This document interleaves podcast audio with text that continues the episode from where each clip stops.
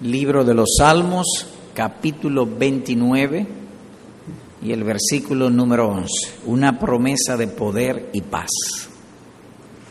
Leo. Jehová dará poder a su pueblo, Jehová bendecirá a su pueblo con paz. Decimos que es una promesa porque al leer el versículo notamos que dice dará, está en futuro, es decir, dará. Y luego agrega bendecirá también en futuro. Así que se trata de una promesa. Y la forma de dar es también complaciente, por cuanto dice bendecirá y lo pone equivalente a dar. Jehová dará Jehová bendecirá. Así que la forma de dar va a ser una bendición. Son términos equivalentes. Y dice que Él dará. ¿Y qué dará? En primer lugar, poder. Dios dará poder. En otras palabras, que como Él se ha comprometido a dar, pidámosle siempre. Es como cuando uno dice de alguien, anda a ver, pídele. Él dijo que va a dar. Pues más o menos la idea que encontramos aquí. Él lo ha prometido, dará poder a su pueblo, Jehová bendecirá a su pueblo con paz. Además, eh, inferimos que no hay poder en nosotros mismos. En su pueblo no hay poder, porque Él lo dará. Es el poder nuestro está en él. Así que en resumen se trata de una promesa. Por lo tanto, y después de leerlo y hacer esos comentarios, que lo dice el propio versículo, concluimos que es consolador. Cuando leemos esto, nos consuela el alma. Entonces, siguiendo ese espíritu, podemos decir que ha de ser la labor de los predicadores explicar las promesas, su significado y a quiénes pertenece. Dice aquí claramente, a su pueblo. Al mismo tiempo, traer la prevención del lugar, que quien no le pertenezca no crea que le pertenezca, le pertenece. Es decir, es labor de los predicadores también hacer eso que gente que oiga, leen este versículo y es consolador, pero puede hacer que no le pertenezca. Entonces nuestra labor es explicar a quiénes les pertenece, para lo que no está, lo que están fuera de ella puedan venir a la luz y pedir lo que sea también aplicable para ello. Así que es una parte de las labores, o diría yo la labor principal de los predicadores. Que alguien no también tome esto sin que le pertenezca. Y así dice en otro lugar que los indoctos tuercen las escrituras para su propia perdición. Entonces la predicación incluye hacer esa precaución o prevención del lugar. Y entiendo, así pensamos, que es muy pertinente, siempre lo es, es muy pertinente esto en esta época donde los males o la influencia del mundo los lazos del mundo van aumentando y así está pues eh, profetizado. Había ocasiones en el pasado donde los creyentes vivían aislados, pero ahora eh, cada ciudad es como una aldea. Está todo globalizado y los males de otro de algún modo influyen en uno. Pero tenemos una gran promesa que Dios dará poder y dará paz a su pueblo. El poder para resistir y perseverar hasta el fin. Y como he dicho, es un gran consuelo. Y es maravilloso el consuelo, porque fue escrito esto hace miles de años. Y al que lo escribió, Dios lo inspiró para escribirlo, Él dice dará. Y hoy dice, dará. Y mañana dirá, dará. Es hermosa la, la promesa, es una promesa para todo el tiempo que su pueblo esté en esta tierra, para todo su peregrinar. Es consolador. Y como se, alguien ha dicho, el consuelo no quita los problemas, fortalece en contra de los problemas, pero los problemas siguen. Uno simplemente es fortalecido. Así que traerá este consuelo, y es nuestra oración y nuestro interés, la fuerza que necesitamos, como se ha dicho, para perseverar hasta el fin. ¿Por qué? Porque Jehová dará poder a su pueblo. Jehová bendecirá a su pueblo con paz. Ese pues el poder que necesitamos para guardar nuestras mentes y corazones en paz. Lo estudiaremos de este modo. Uno, las bendiciones prometidas. Dos, ¿quiénes son este pueblo? Así que empecemos con lo primero, las bendiciones aquí prometidas, que son dos, poder y paz. Jehová dará poder a su pueblo. Así que empecemos primero con la promesa de poder o la fortaleza necesaria para luchar. El Creador nos hizo a todos los seres humanos con un sistema de defensa que le llaman los médicos, los médicos, el sistema inmunológico. Y este sistema de defensa ha de ser mayor que el poder que, del virus que entra al cuerpo para que el cuerpo luego pueda recuperar su salud. Así que el sistema, mientras uno tenga salud, eso significa que el sistema está fuerte, poderoso. En lo espiritual es semejante. Es decir, a todos y cada uno de los que han nacido de nuevo, de los que son verdaderos cristianos, Dios ha dado, hablando en términos metafóricos, un sistema inmunológico para que no importa el virus espiritual que entre a su alma, tarde o temprano, corrijo, más temprano que tarde, recupere su salud. Porque Él dará poder a su pueblo. Ahora, el hecho que dé poder significa que hay una lucha, hay una guerra de muchas batallas. La vida del creyente está implícito en este texto y es enseñado a lo largo de toda la historia del pueblo de Dios y de las santas escrituras que es una guerra de muchas batallas, una lucha de muchos combates a diario, de continuo. Eso a su vez significa entonces que todo cristiano tiene enemigos. Tenemos enemigos. ¿Y cuáles son los enemigos nuestros? Son tres. Las tinieblas, el mundo y nuestras propias corrupciones. El poder es para vencer eso. Vencer al diablo, vencer los lazos del mundo y vencer las corrupciones que surgen en nuestros propios pechos o los impulsos carnales que batallan contra el alma. En cuanto a los enemigos de las tinieblas, escrito está de este modo. No tenemos lucha contra sangre y carne, sino contra principados, contra potestades, contra los gobernadores de las tinieblas de este siglo, contra huestes espirituales de maldad en las regiones celestes. Y en otro lugar agrega, vuestro adversario el diablo como león rugiente anda alrededor buscando a quien devorar. Efesios 6:12, primera, primera de Pedro 5:8.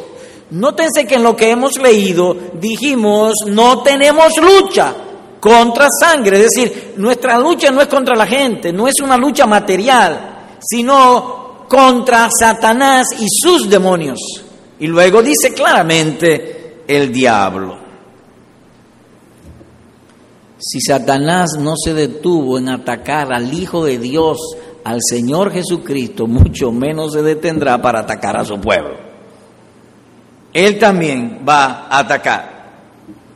A nosotros nos atacará. A los incrédulos Él no ataca, Él los tiene esclavos. Ellos están sometidos a Él, Él no los ataca, Él los domina, que es diferente. Y así está escrito. El espíritu que ahora opera en los hijos de desobediencia. Y Pablo agrega también, y están cautivos a voluntad del diablo. Efesios 2.2, 1 Timoteo 2.26. Así que hay, hay solamente dos opciones de la potestad espiritual. Hay dos opciones, solamente dos, que controlan la mente del hombre, Dios o el diablo. No hay otra. Y en los no creyentes, el diablo los domina, dice Dios en su palabra. El otro enemigo es el mundo. Ahora bien, cuando decimos mundo, no significamos, no estamos indicando la creación. Todo lo que Dios creó es bueno. El mundo es más bien cómo este, eh, cómo las cosas de este mundo son manejadas por el espíritu del diablo es, eso sería el mundo, la estructura de cómo el mundo vive o se maneja sin Cristo. Y el mundo, para atacarnos, usa lazos, o como llamaríamos, encantamientos, que son constante peligro contra la paz y seguridad del pueblo creyente.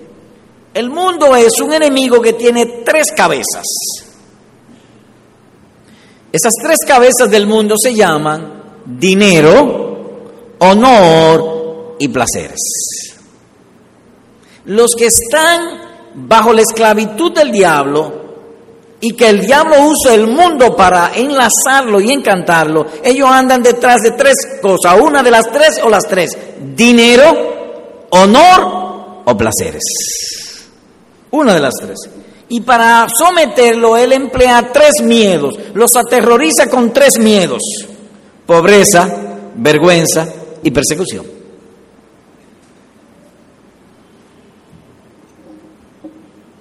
Ha habido ocasiones en que usted tiene dinero o algo y la idea de perderlo y va a ser pobre le mete miedo.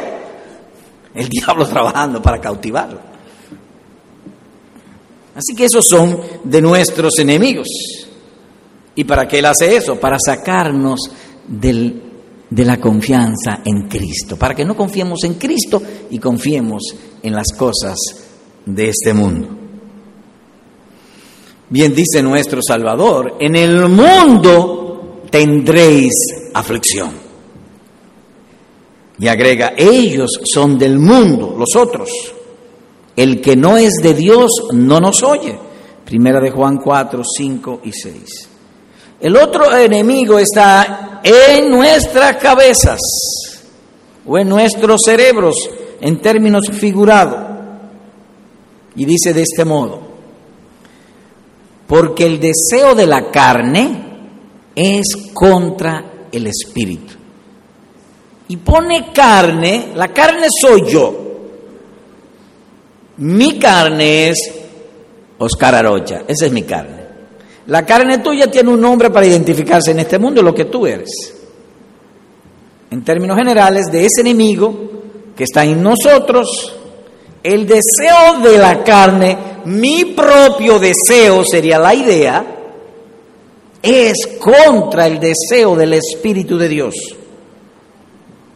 Y el del Espíritu es contra la carne. Y el apóstol agrega, veo otra ley en mis miembros que se revela contra la ley de mi mente y que me lleva cautivo a la ley del pecado. Gálatas 5:17, Romanos 7:23. Tenemos entonces tres enemigos y los tres son invisibles. No se ven.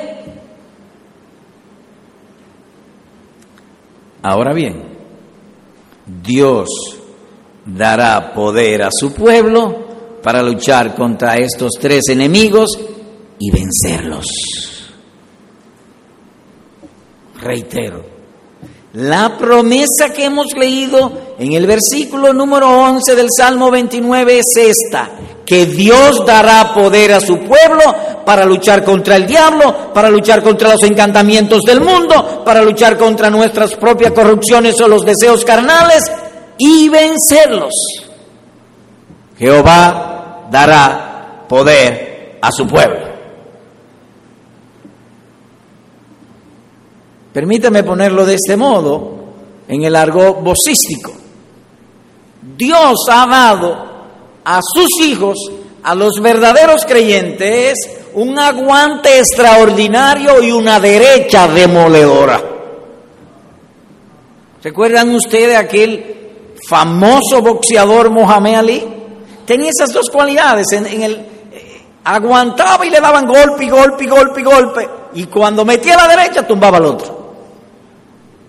En términos figurados, los creyentes son así. Cae el justo siete veces y se levantará. Y en otro lugar dice, cae el justo y no quedará postrado Dios lo levantará. Proverbios 24, 16, Salmos 37, 24. Dios dará poder a su pueblo. Oigan este otro, maravilloso esto, un caso particular. Dijo también el Señor, Simón, Simón, He aquí Satanás os ha pedido para zarandearos como a trigo, pero yo he rogado por ti que tu fe no falte, y tú, una vez vuelto, confirma a tus hermanos. Lucas 22, versículos 31 y 32. Satanás pidió y dijo, entrégame a Pedro, cógelo. Le dio trompadas hasta tumbarlo, lo derribó. Una mirada de Cristo fue suficiente para levantarlo y vencer. Y no a Casey Clay, al diablo. El diablo gobierna este mundo y Dios ha dicho que dará poder a un hombre débil, enclenque, imposibilitado, impotente, para resistirlo y vencerlo. El poder no está en el hombre, el poder está en Dios. Es cierto que hay ocasiones donde subimos al cuadrilátero y nos dan trompadas y trompadas y caemos y volvemos y caemos y caemos y parecemos como muertos. Dios lo permite para su gloria, para probar que al final ningún justo quedará postrado. Para eso Él lo permite. La sentencia divina es clara, enfática, sencilla. El pecado no se enseñoreará de vosotros. Y el apóstol Pedro agrega, sois guardados por el poder de Dios mediante la fe para alcanzar la salvación. Romanos 6, 14, primera de Pedro 1, 15. Así que nos dará poder para vencer. La idea es, amado hermano, oye esto, que en todas y cada una de tus adversidades el Señor estará contigo, aun cuando esté abajo. Fiel es Dios, agrega el apóstol que no os dejará ser tentados más de lo que podéis resistir, sino que dará también, sino que dará también juntamente con la tentación la salida para que podáis soportar, dice primero los Corintios 10, 13. No hay tentación que el creyente no pueda vencer. Ahora bien, nota que dice que el creyente no pueda vencer y agregamos a la luz de lo que venimos estudiando en el poder de Cristo. Así que cualquier tentación pudiera venir, pero no nos dejará ninguna que no podamos vencer. Así que eso en cuanto a la promesa de poder. Pero hay algo más, la promesa de paz. Y es esta la gran bendición, por así decirlo. La paz es sumamente importante en la vida del creyente, sumamente importante. Se le llama el Evangelio de la paz. Efesios 6, 14. Cuando nuestro Salvador salió de este mundo, he aquí el legado, la herencia que dejó a sus discípulos y a todos los que creen en Él. Mi la paz os dejo, mi paz os doy. Yo no os la doy como el mundo la da, dice Juan capítulo 14, versículo número 27. Esta paz es una paz interna es un estado de quietud, de tranquilidad, de confianza, aunque esté sufriendo. Como alguien ha dicho, las bendiciones de paz con Dios, tanto como concierne a esta vida presente, serían poco entendidas o valoradas a menos de que el creyente pueda experimentar en su corazón ese estado de paz en medio de las adversidades. Ahora, ¿qué es esta paz? Bueno, el pecado trae carga. Nuestro Salvador dice, perdona cuando enseña a orar, perdona nuestras deudas, así como nosotros perdonamos a lo que nos ofende. Las veces que hemos tenido una deuda con nuestro prójimo, y hay la posibilidad de que no podemos pagar, eso nos carga, nos quita el sueño, pasamos la noche en desvelo, buscando y pensando cómo vamos a resolver la deuda. Nos roba la paz.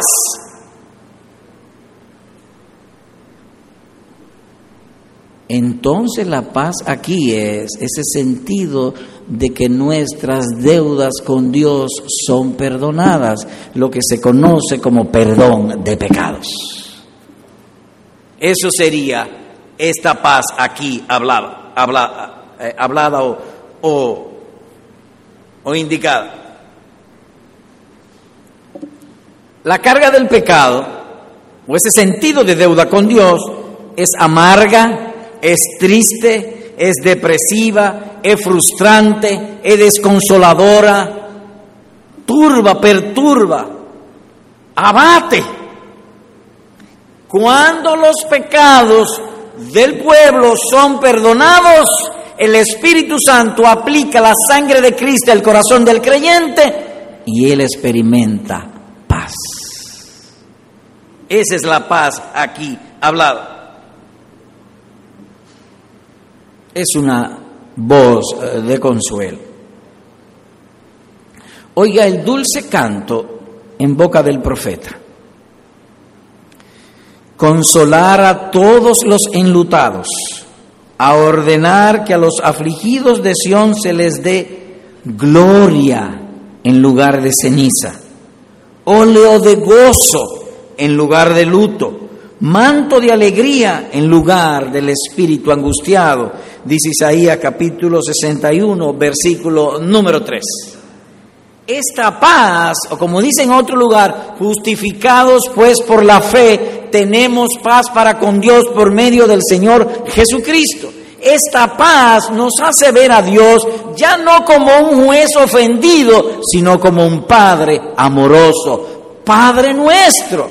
Oramos con convicción y con sinceridad en el corazón la paz que Dios ha prometido. Y en las escrituras hay multitud de mensajes que son consoladores. El consuelo viene después de la paz. Hay ocasiones en que estamos atribulados, cargados, y venimos y leemos las Santas Escrituras, Dios nos habla y se experimenta un estado de consuelo. O en la predicación Dios nos habla y se aquieta el corazón. Esa es la paz que Él ha prometido dar. Jehová dará poder a su pueblo, Jehová bendecirá con paz a su pueblo. Un estado de quietud. Y la Biblia está llena de eso. Encomienda a Jehová tu camino y confía en Él y Él hará. En otras palabras, échale tu problema en manos de Él. Sería la idea. Olvídate de eso. O como cuando un amigo nos dice que estamos bien atribulados, olvídate de eso, yo me ocupo. Así que vete tranquilo. Esa es la idea. Encomienda a Jehová tu camino y confía en Él y Él hará. Y Pedro agrega, echando toda vuestra ansiedad sobre Él. ¿Y por qué? Porque Él tiene cuidado de vosotros. Salmos 37, 4, primera de Pedro 5, 7. Así que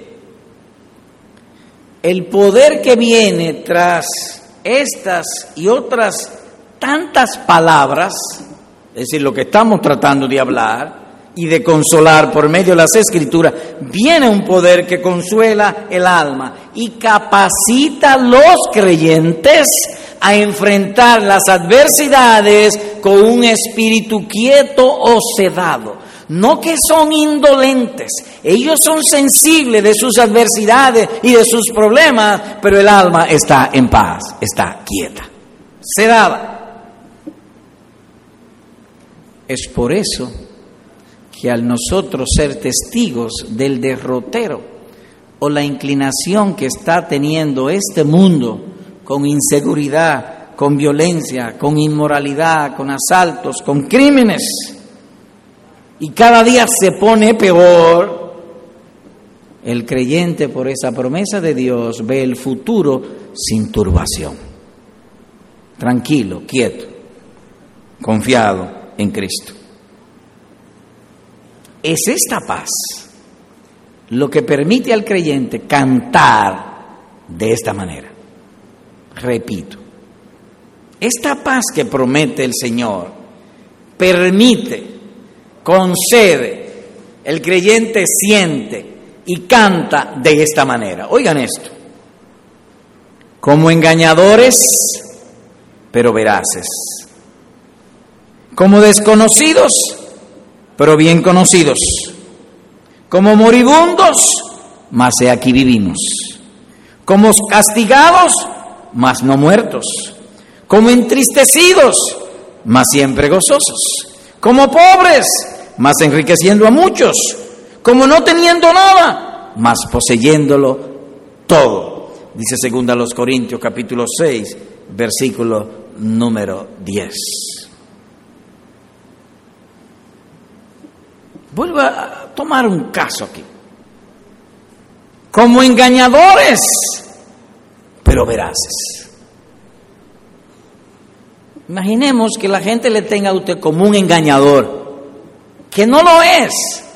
Le acusan de ser un engañador, como, como decía Pablo, y él canta como engañadores, pero siempre verás. ¿Cómo puede cantar de ese modo? Siendo ultrajado, siendo calumniado, por la paz que Dios ha prometido dar a su pueblo. Ahora bien, ¿quiénes son este pueblo. En general, este pueblo son todos y cada uno de los varones y mujeres que valoran con amor estas bendiciones. Ese son su pueblo. Los que anhelan, los que gimen, los que están interesados, los que se esfuerzan, los que buscan el poder y la paz que viene de Dios. Esos son su pueblo. Porque la promesa es a, es a ellos, nótense. Jehová dará poder a ustedes. Jehová bendecirá a ustedes con paz. ¿Quiénes son ustedes? Los que están esperando y valoran eso. Ellos valoran y viven de esa manera. Con interés buscan en Cristo estas misericordias. Y decimos así porque hay multitud de gente que no les interesa luchar contra el mal.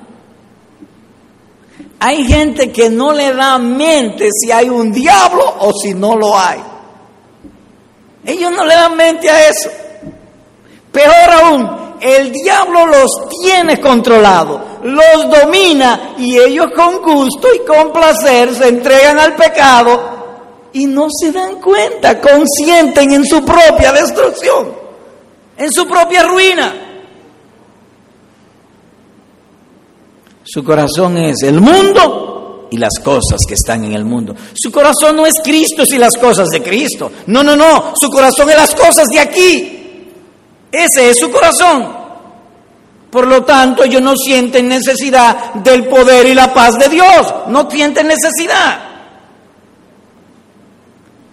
Peor aún, no se dan cuenta del peligro al que están sometidos Uy, qué terrible es que un hombre sea pobre, pasando necesidad, que viva sobre una mina de oro y él no lo sepa. Qué terrible es. Señor predicador, ¿y por qué ellos no buscan el poder de Dios? Porque ellos no saben que Satanás los controla. Si lo supieran, lo buscaran. Pero ellos no lo saben. Y al no saberlo, están en ignorancia. ¿Cómo puedo yo pedir algo que yo ignoro? Es imposible. A menos que Dios abra los ojos de uno y nos haga ver de esos peligros. Así que esta persona, contrastando con el pueblo de Dios, es inconsciente de los peligros que se encuentra él no sabe que tiene un enemigo espiritual, que lo tiene engañado, que en vez de luchar contra las tentaciones, Él las busca con interés. Él tiene un mal deseo, fornicación, para citar un caso, o inmoralidad sexual. Él no escapa, ni lucha, ni pide a Dios que lo libre. Él planifica cómo obtenerlo. Eso es malvado, pero lo hace con gusto. ¿Quién lo obliga? Pensemos por un minuto. El progreso que ha tenido la humanidad en términos científicos, inmenso es eso, inmenso. Usted sabe lo que yo puedo ahora mismo hablar por teléfono con una gente que está en la luna. Eso es impresionante y quede la medicina y todos los descubrimientos. Pero para luchar contra el mal, el mundo no ha progresado. Cada día está peor. Ahora se viven con más inseguridad. ¿Quién está orquestando eso? ¿Quién está llevando al mundo a ese estado? Satanás. Es obvio, es razonable, es lógico.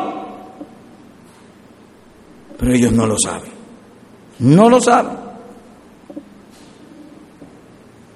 Más aún. Piensan lo malo, planifican cómo hacer lo malo y después de eso dicen no tengo necesidad de arrepentimiento, soy bueno. Espero no ofender, eso es locura. Total locura. Eso no son el pueblo de Dios. A esos no les pertenece la promesa de este texto no le pertenece. Ahora bien, con el pueblo del Señor es muy diferente.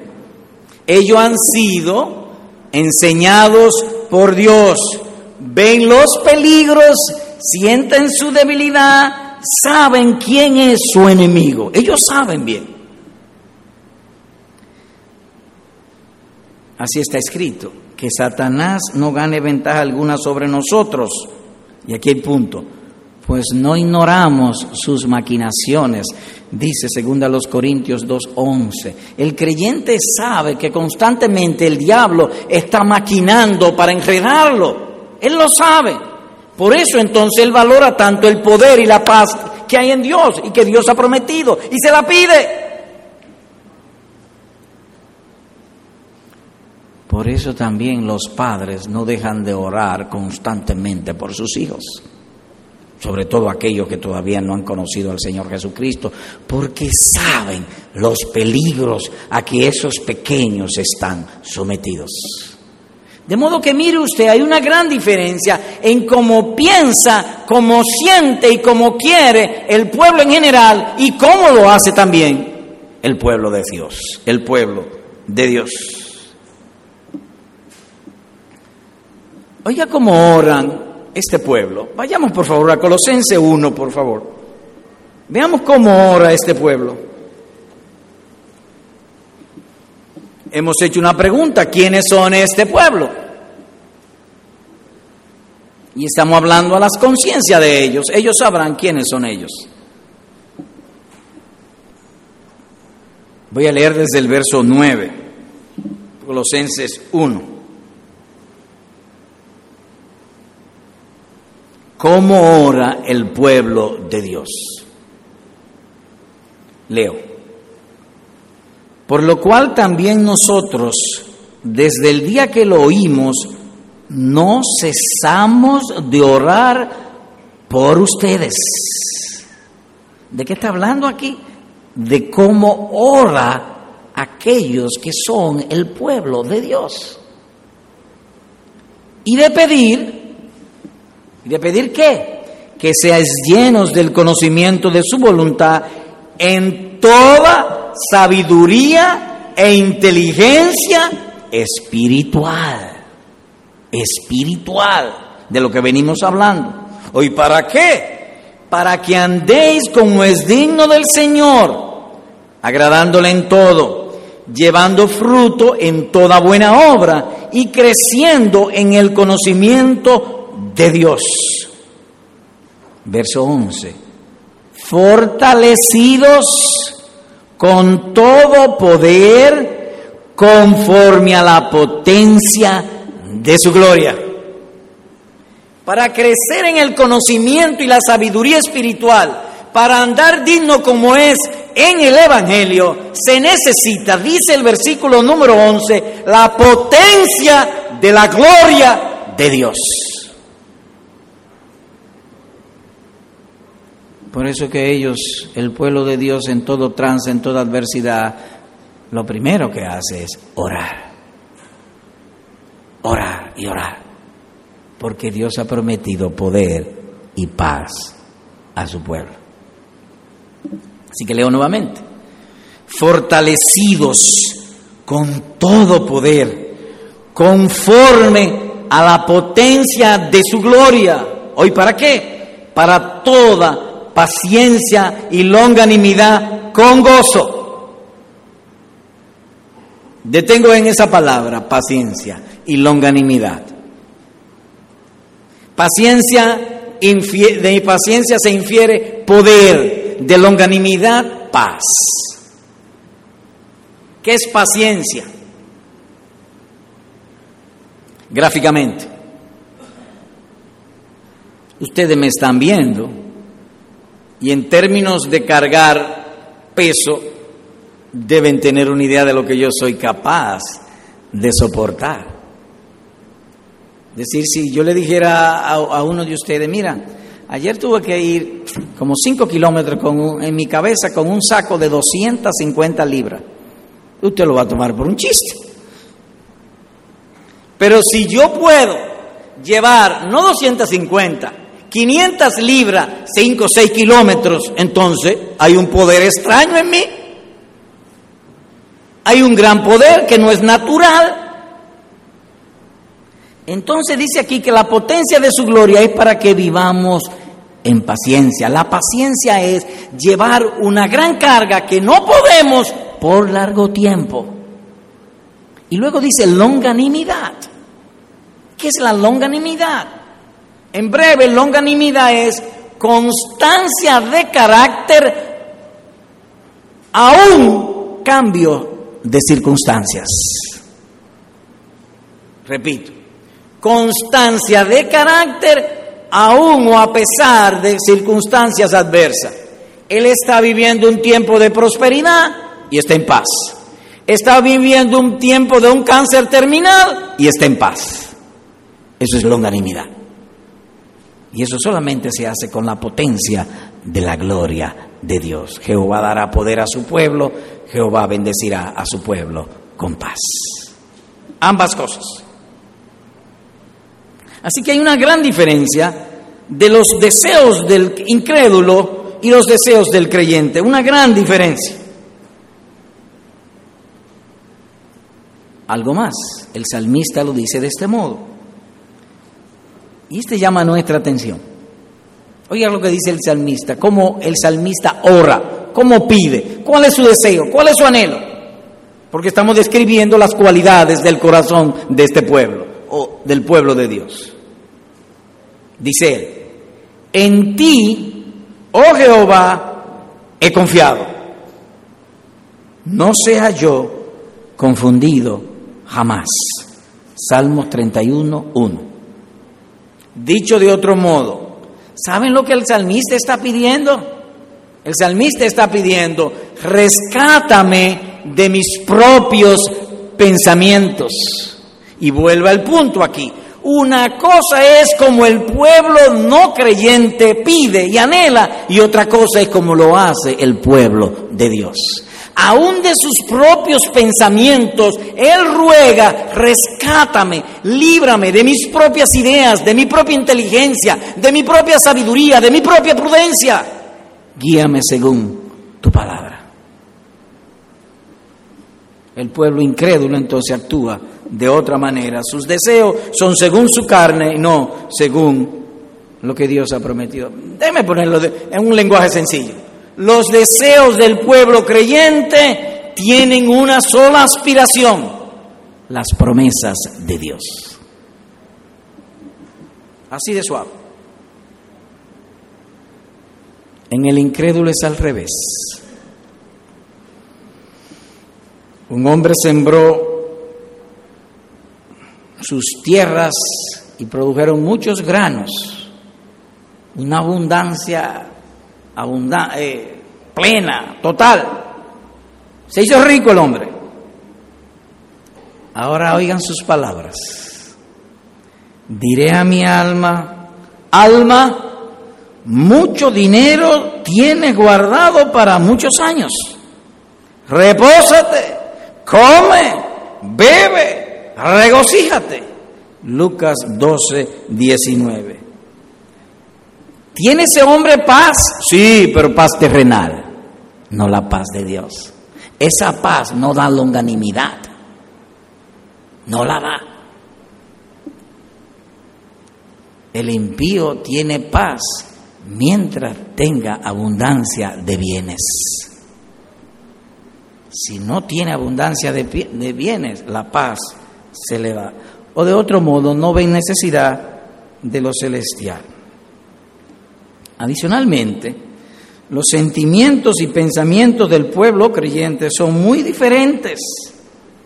Sus conciencias han sido despertadas, sus ojos han sido abiertos, ellos han visto su real situación ellos han visto que son pecadores. La idea del infierno los aterroriza de tal manera que buscan su refugio en Dios, porque ellos creen que hay un diablo, ellos creen que hay los lazos del mundo, ellos saben dentro de sí mismos que son moralmente corruptos. Ellos lo saben. Así que sus sentimientos y sus conciencias son diferentes, a menos que Dios calme sus conciencias dándole paz por el perdón de los pecados en Jesucristo, ellos no tienen paz. El rey David lo tenía todo y su, su oración era, Señor, dile a mi alma que tú eres mi Salvador. Más aún, el pueblo de Dios sabe y está convencido que a menos que esté reconciliado con Dios por medio de Jesucristo, él no tendrá felicidad. Su felicidad es Cristo, esa es su felicidad. Su felicidad está en Dios. Fuera de ahí, él no tiene felicidad. Él está consciente de eso. Por eso decimos que su mente, sus sentimientos y sus anhelos son diferentes al hombre del mundo. Por eso cuando Él viene a este texto se llena de gozo. Jehová dará poder a su pueblo. Jehová bendecirá a su pueblo con paz. Y Él se une al coro de millones de redimidos. En aquel día, queridos hermanos y amigos, va a haber una multitudinaria muchedumbre. ¿Te has visto cómo hacen los mítines? Recientemente salían las noticias en Egipto. Creo que se hablaba de un millón de personas en la calle. Los creyentes, el pueblo de Dios, en una forma multitudinaria, un día se reunirá. Y este es parte de su canto. Esconde tu rostro de mis pecados y borra todas mis rebeliones. Hazme oír gozo y alegría y se recrearán los huesos que has abatido. Salmo 51, versículos 8 y 9. Alguien dirá, pero eso no es en el cielo. Lo que usted está diciendo, y esto es David en la tierra, tómalo como tú quieras. Pero el punto es que el consuelo de nosotros es con una conciencia pacificada en la sangre del Señor Jesucristo. Hay algo más. El sentimiento de este pueblo en las pruebas. Tenemos tres enemigos. Satanás, los encantos del mundo, la mundanalidad y las corrupciones espirituales en mi propio corazón. Y aún en los verdaderos creyentes, y en los verdaderos creyentes hay esta corrupción. A veces vemos un objeto hermoso y en lugar de dar gracia a Dios y elojar a Dios que ha dado hermosura, lo que hacemos es codiciarlo. Hay una corrupción. Algo que debe ser admirado y debe inclinarme a dar gracia y alabar a Dios me lleva a la codicia. Hay una corrupción. Ese es uno de los enemigos. Y constantemente se están acechándonos para quitarnos la seguridad, para apartarnos del camino y alejarnos de la paz de Cristo. Entonces, en medio de los problemas, las promesas de Dios aquietan sus almas. Oigamos pues las promesas del Señor, o algunas de ellas, respecto al creyente o el pueblo de Dios en las pruebas. Oigan esto, cuando pases por las aguas, yo estaré contigo. Dios estará contigo. Y si por los ríos, no te anegarán. Cuando pases por el fuego, no te quemarás, ni la lluvia ardirá en ti.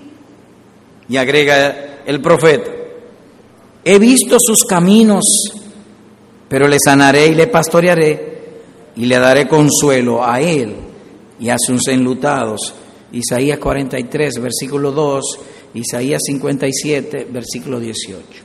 Ahora les invito a ir a Isaías 66. Vayamos allá. Isaías 66, verso 12. Leo. Porque así dice Jehová, he aquí que yo extiendo sobre ella paz como un río y la gloria de las naciones como torrente que se desborda. Y mamaréis en los brazos, perdón, mamaréis y en los brazos seréis traídos y sobre las rodillas seréis mimados. Qué hermoso este texto. como un río será la paz de Dios para el pueblo, que no se agota. Es por eso que decíamos al principio que Dios da por su poder longanimidad, porque es como un río, no se agota. Siempre tendrán paz. En la prosperidad estarán en paz. En la adversidad, en el dolor, en la angustia, en la enfermedad Dios ha prometido paz para ellos, porque es como un río. Y luego el profeta lo, lo grafica, lo grafica de una manera tan tierna, porque uno puede hablar mucho de la ternura, pero la ternura de la mamá, eso es cosa aparte. Y eso es lo que hace aquí. Noten. Y mamaréis el bebé en el pecho de la mamá, y en los brazos seréis traídos y sobre las rodillas seréis mimados, añoñados. ¿Cuándo? Siempre, aún en medio de las pruebas. Él ha dicho, yo estaré contigo. De modo que la paz en el pueblo viene porque Él está confiado en que sus asuntos, sean en pro o sea en contra, están en las manos del único, omnipotente y sabio Dios. Yo te daré poder, yo estaré contigo. Y como agrega el apóstol, a los que aman a Dios, todas las cosas les ayudan a bien. Esto es, a los que conforme a su propósito son llamados. Y parte del ser propósito es ese, que daría poder y paz a su pueblo. ¿Y cómo maneja uno cuando uno se siente débil? Entonces el sentirse débil sería una bendición. ¿Y por qué? Por lo cual, por amor a Cristo, me gozo en las debilidades. ¿Y por qué te, por gozo en las debilidades? Es decir, en afrentas, en necesidades, en persecuciones y angustia. Pablo, ¿por qué? Porque cuando soy débil, entonces soy fuerte. Segunda a los Corintios capítulo 12, versículo 9. Dicho con otras palabras, hay ocasiones en la vida del creyente donde él cae en angustias, en problemas, en adversidades, en sufrimientos, en dolores del cuerpo y del alma constante al punto de que él termina una aflicción y terminando la aflicción surge otra. Y terminando esa aflicción surge otra y otra y otra. Como si todo fuera de noche, oscuro y doloroso. Pero él está en paz porque él sabe que pronto vendrá una mañana de luz abundante, de gloria, de gozo y de paz. Cuando soy débil, entonces soy fuerte. Jehová dará poder a su pueblo y paz a él. Ahora nótense que dice Jehová dará poder y luego dice paz. Oh, qué bueno es. En Dios usualmente una misericordia es el inicio de otra, una tras otra. Hay un texto en Oseas, Oseas capítulo 6, que entendemos que enseña esto muy claramente. Oseas 6.3. Vayamos allá. Oseas 6, voy a leer desde el 1 al 3. Leo en Oseas 6, del 1 al 3. Venid y volvamos a Jehová. ¿Por qué? Porque Él arrebató y nos curará, hirió y nos vendará. A la luz de esto que hemos leído, es dichoso a quien, a quien el Señor hiere, porque la mano que hiere es la misma que va a sanar. Nos hirió y nos vendará. Nos dará vida después de dos días y el tercer día nos resucitará y viviremos delante de Él.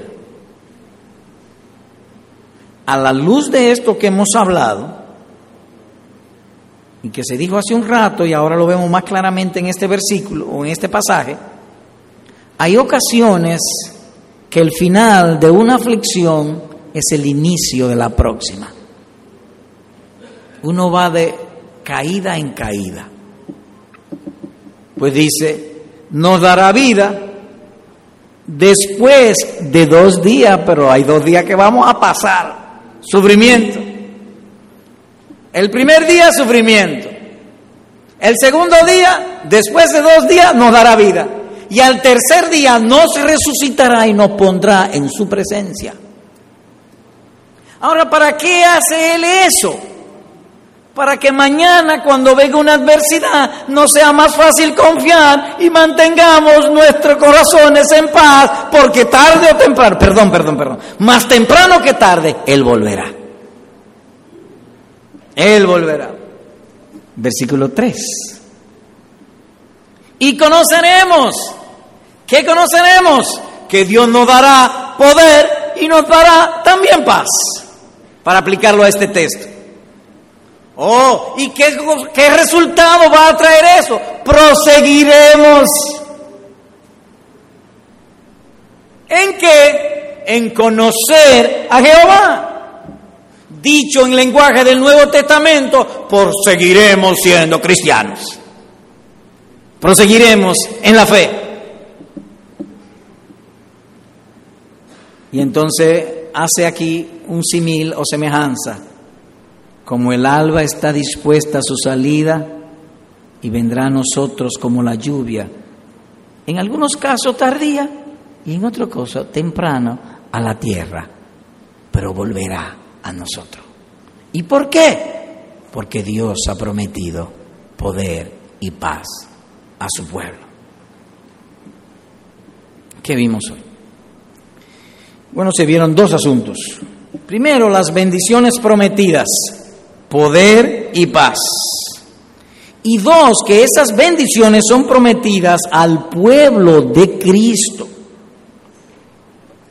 El poder es la fortaleza necesaria para luchar la guerra espiritual que tenemos cada día y de manera constante.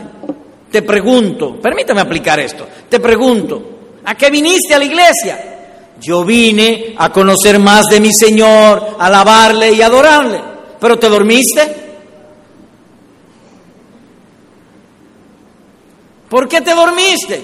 Porque tenemos un enemigo, perdón, tres enemigos que quiere apartarnos, que quiere quitarnos. ¿Y por qué me duermo tan fácil? Ah, porque posiblemente está muy emborrachado con las cosas del mundo.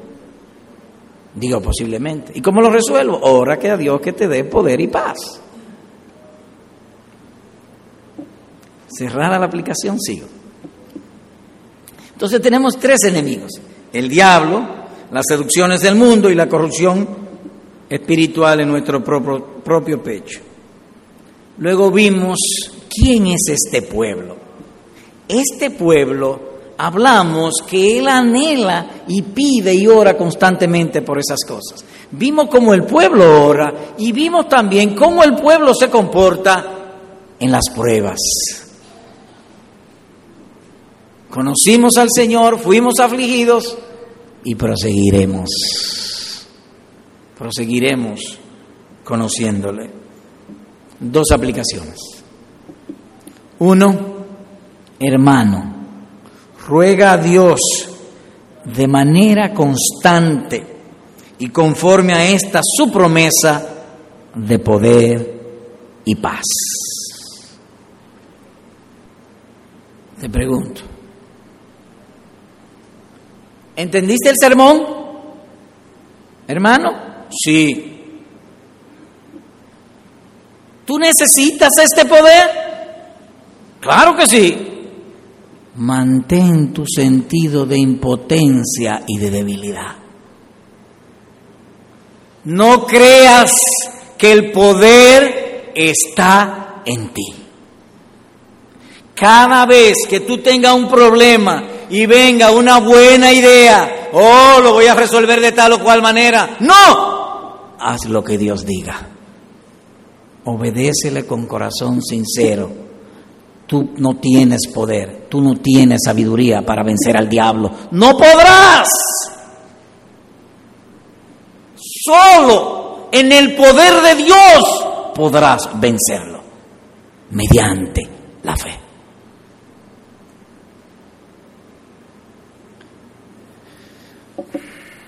Piensa pues que en eso del poder y en todo, tu alma cuelga del poder de Cristo.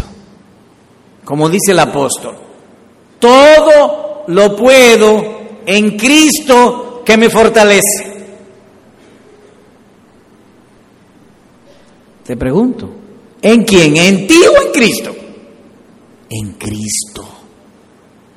Mantente en Cristo, en la palabra de Cristo, en la obediencia a Cristo, en el amor de Cristo, en el gozo de Cristo, en la esperanza de Cristo. No en la tuya, no en ti. De modo que cada vez que tú te sientas débil, una buena oportunidad de que el poder viene ahí.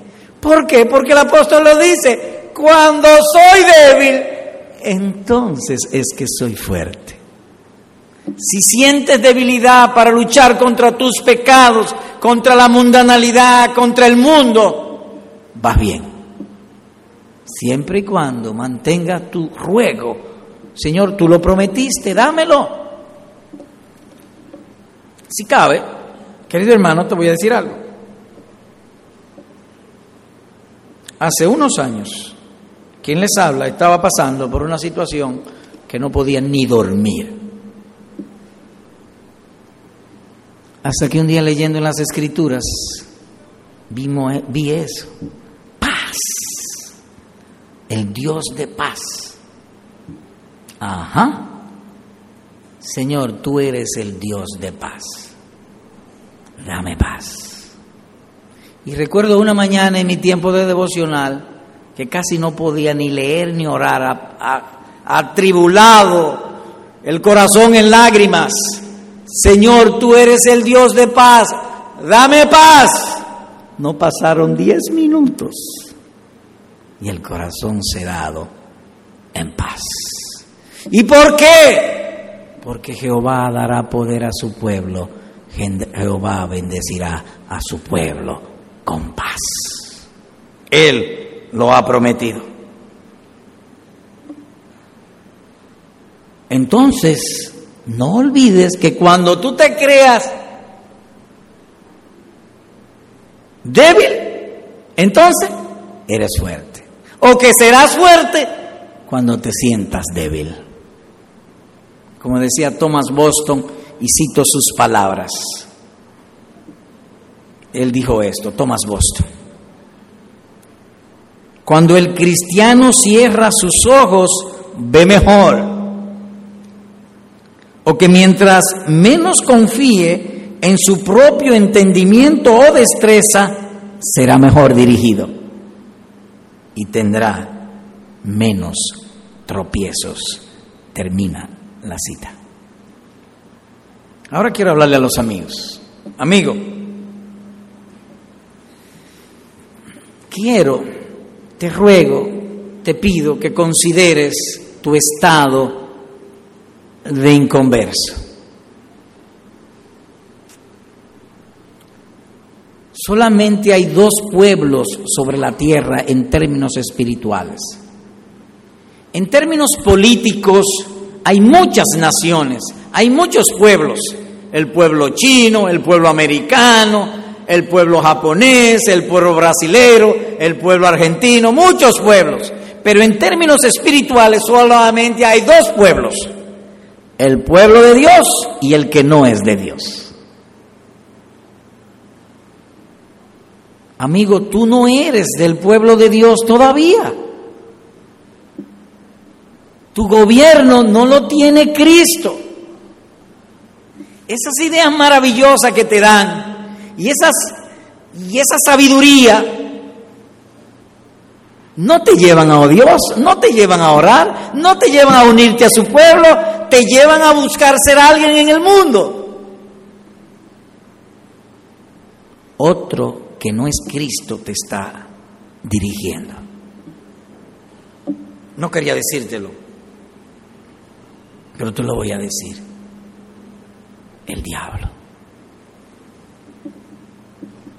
Pero usted me está ofendiendo. Sí, a veces la verdad cuando uno la dice ofende. Pero recuerda esto. Si es el predicador que te está ofendiendo, ahí te va a quedar ofendido. Y lo más que puedo decir, discúlpame. Ahora, si es la palabra de Dios que te está ofendiendo, alégrate. Porque cuando Dios hiere, Él mismo sana. Así que ahora te pido, este es el momento de abandonar el gobierno de las tinieblas y volverte a Dios, al gobierno de la luz. Solemnemente, como si Dios rogase, te ruego, como iglesia, te rogamos reconcíliate con Cristo. Arrepiéntete de tus pecados. Cree en el Señor Jesucristo y serás salvo. Amén.